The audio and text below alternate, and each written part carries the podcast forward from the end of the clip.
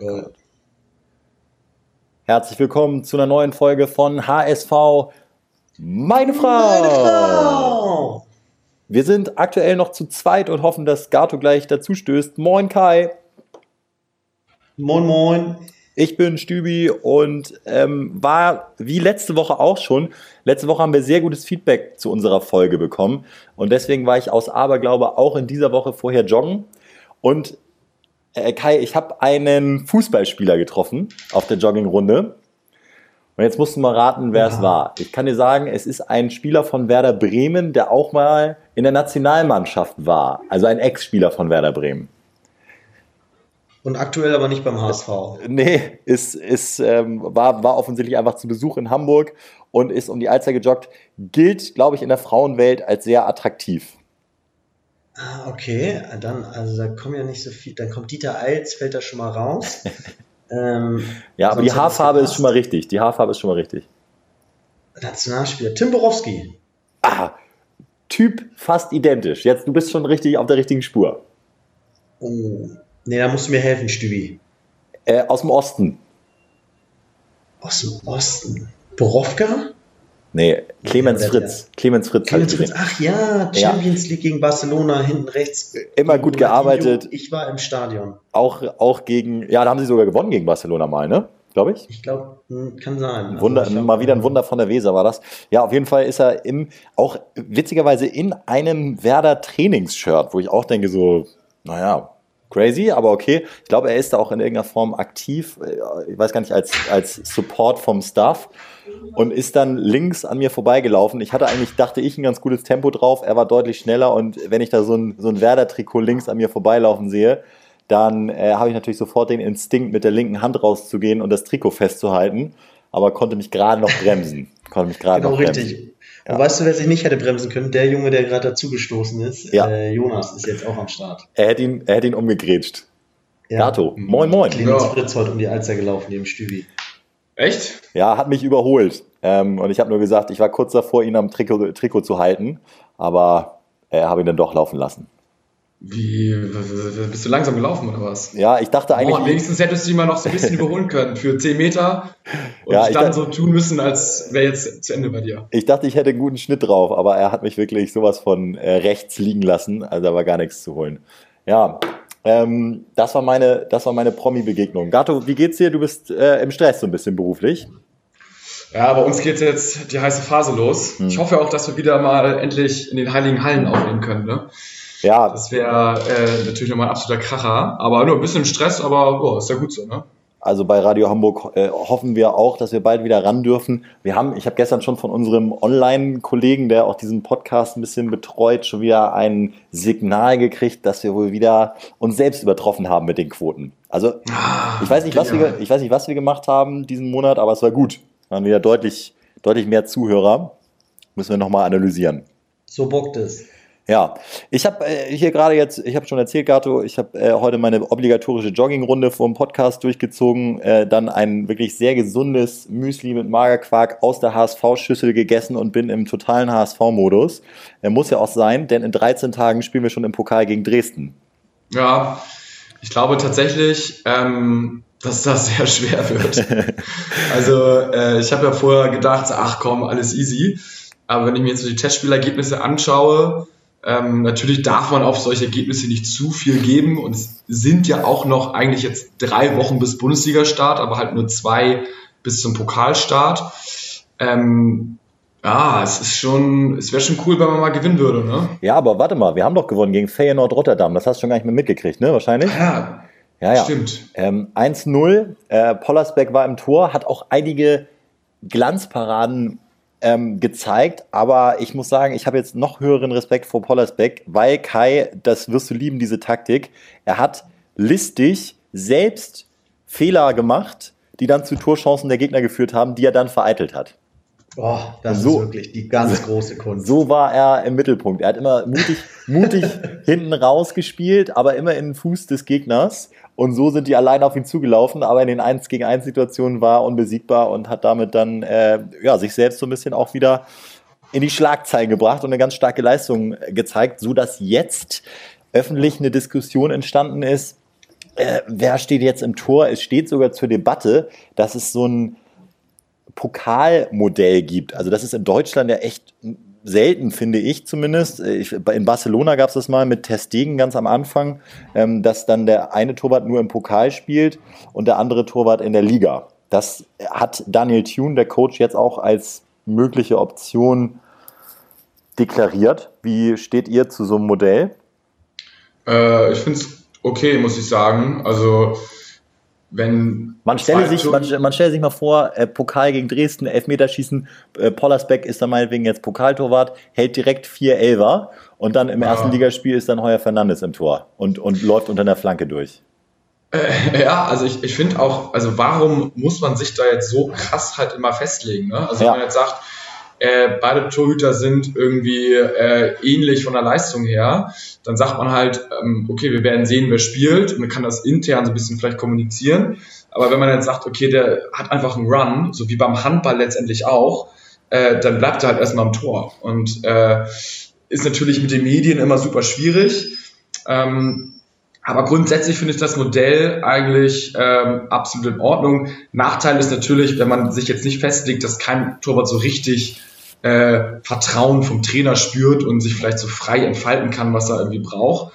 Aber ähm, ach, ich, ich finde das, ich finde das okay. Ich würde natürlich lieber Pollersbeck noch in der Liga sehen, wenn wir ihn nicht äh, noch verkaufen. Genau, das ist, glaube ich, noch eine Option. Und äh, Tune hat gesagt, wenn wir einem Torwart das Vertrauen aussprechen, dann auch uneingeschränkt und dann darf er auch Fehler machen. Und was ich jetzt gerade ja. gesagt habe, kann natürlich auch um, umgekehrt genauso passieren. Heuer Fernandes hat ja auch schon gezeigt, dass er zum Beispiel auch auf der Linie mega stark ist. Und wenn der dann jetzt überragend spielt im Pokal, würde ich auch wollen, dass er dann in der Liga spielt. Also ja, dieses, dieses Festlegen bei Torwerten im Fußball ist vielleicht echt so eine, so eine sportartspezifische Tradition, die man gar nicht so richtig begründen kann eigentlich, ne?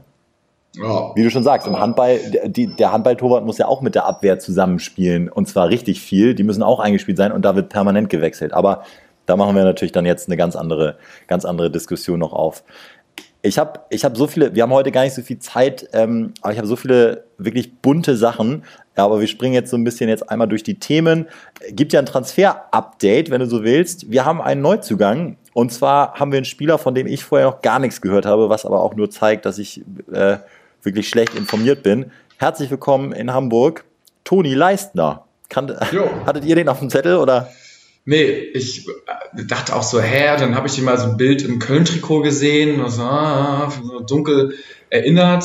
Aber ähm, ich sag mal so, optisch würde mit Rick in ja. der Innenverteidigung ein solides Bild abgeben, ne? Rick ist ja jetzt noch mindestens ein halbes Jahr raus, von daher Korrekt. haben wir weiterhin einen Vikings-Laiendarsteller ja. in der Innenverteidigung. Ähm, ja.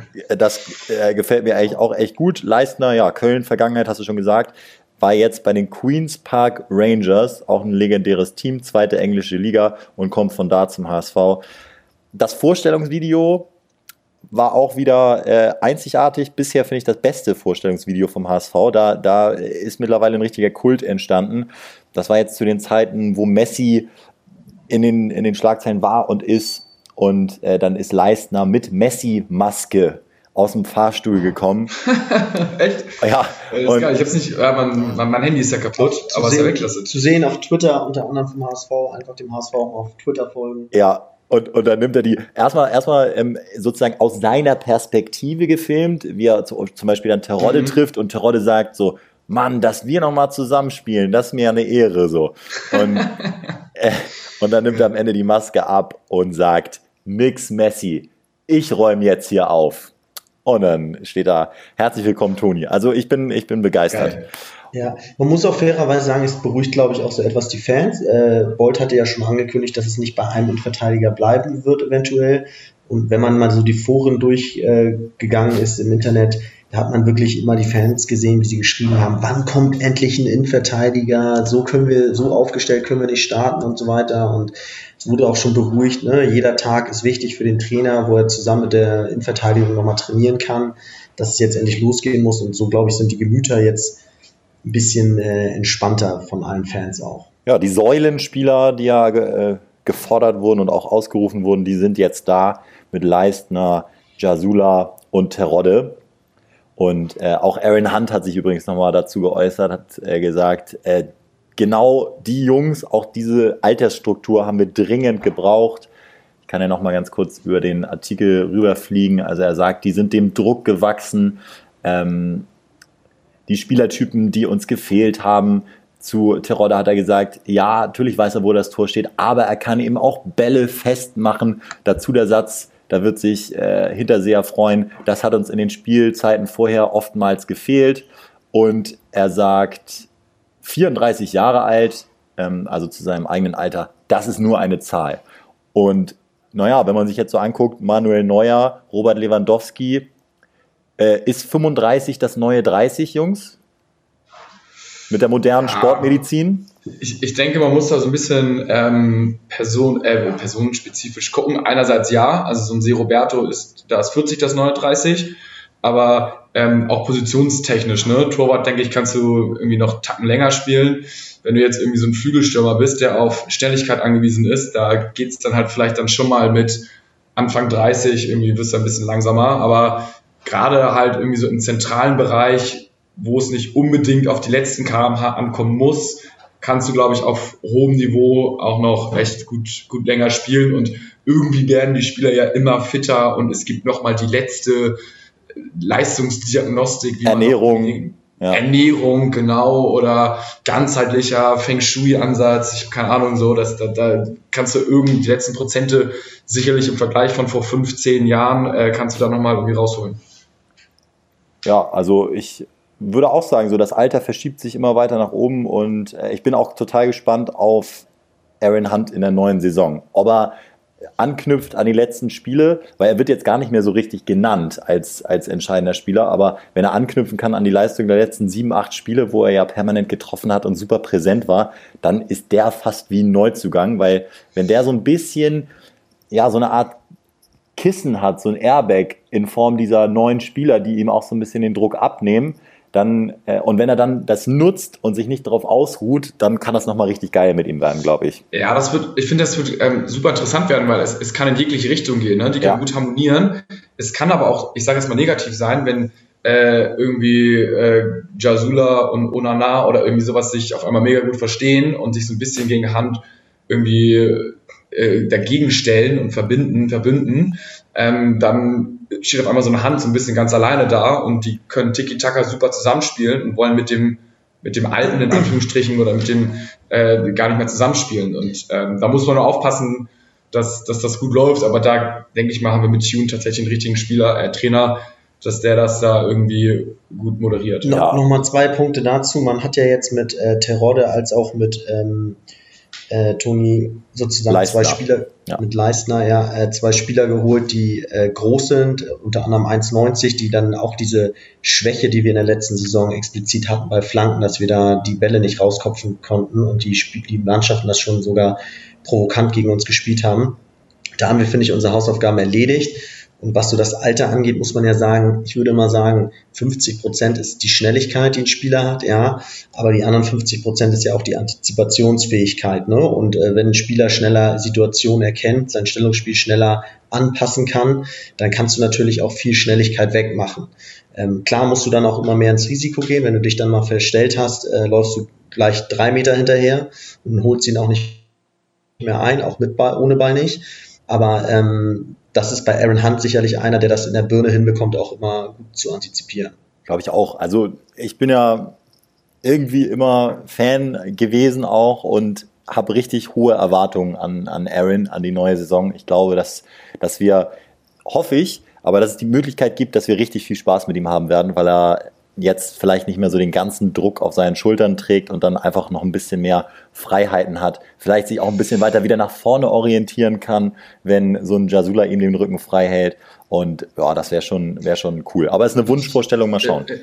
Ja, glaube ich auch. Ich glaube, wenn er nicht mehr so richtig den Druck hat, ich glaube, dann ist er nochmal wieder das eine oder andere Mal mehr verletzt. Ja. Das, ist meine, das ist meine These. Ich hoffe nicht, aber ja. ähm, wir werden sehen. Genau, es wird, es wird sich dann zeigen. Ich muss unbedingt mit euch eine äh, Quizrunde absolvieren, weil gerade eben die neue Nachricht rausgekommen ist. Wer ist der erotischste Trainer der Bundesliga? Jungs. Und da müsst ihr jetzt mal sagen, äh, was ihr glaubt. Eine, eine Umfrage der. Es war natürlich schwer, das zu bewerten, ne?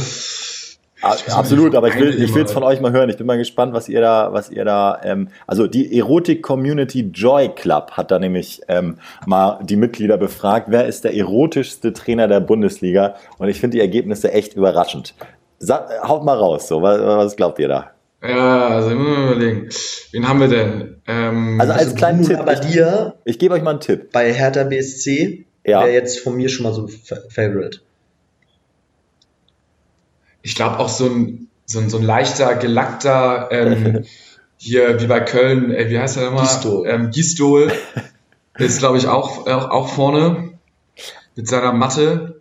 Nee, ist ähm, er nicht. Ist er nicht. Ist er nicht? Aber, aber gelackt schon nicht schlecht, denn ähm, den Titel letztes Jahr geholt hat Nico Kovac. Ah, ja, ja, ja. Also Bosch würde ich jetzt nicht gerechtfertigt finden, weil so Glatze, dem fehlen die Haare und äh, ist jetzt, also das wenn der vorne ist, verstehe ich es nicht ganz. Vielleicht hier ähm, Nagelsmann. Bisschen Make-up und so ist doch immer, kann nicht schaden, oder? Und Gato, damit äh, hast du, finde ich, schon den ersten überraschenden Platz enttarnt. Nagelsmann auf Platz 2 mit 26,5 Prozent. Äh, nee, Entschuldigung, ah. auf Platz 2 mit 16,4 Prozent. 26,5 hat der Gewinner. Äh, aber Nagelsmann auf Platz 2 finde ich krass. Vor Kai, du hast ihn genannt, Peter Bosch. Der, wow, der übrigens, ja, der übrigens auf einer Pressekonferenz gesagt hat, so wurde, da wurde er darauf angesprochen, ja, ähm, erotischer Trainer, du bist Dritter geworden, hat er kurz gelacht und dann gesagt, ah, wieder kein Titel. und, Was haben wir denn noch? Wer, wer ist wohl auf Platz 1, Jungs? Nee, Florian Kofeld nicht, ist ein bisschen so zugedrungen. Heiko Herrlich ist auch irgendwie strange. Bayerlords von Mainz, ich auch nicht. Christian Streich, natürlich ein Spektakel. Ähm, aber wie sieht, ich weiß nicht, dieser äh, von, von, von, von, aber der ist, ja, oder halt irgendwie so ein, so ein einfach so ein, so ein Hansi Flick, weil er einfach so die Macht hat. Nee, Flick, Flick auf Platz 5. Flick auf Platz 5. Hat, hat auch gepumpt, auch sieht man auch, macht ein bisschen Sport, aber er hat nur für Platz 5 gereicht. Ja. Nee, soll ich auflösen?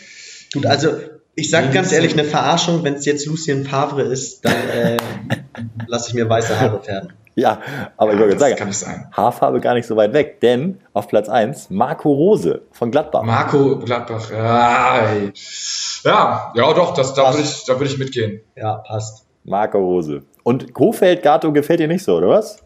Nö, Kofeld erstmal ist er Bremer ja. und zweitens finde ich ihn auch, also. Zu gedrungen.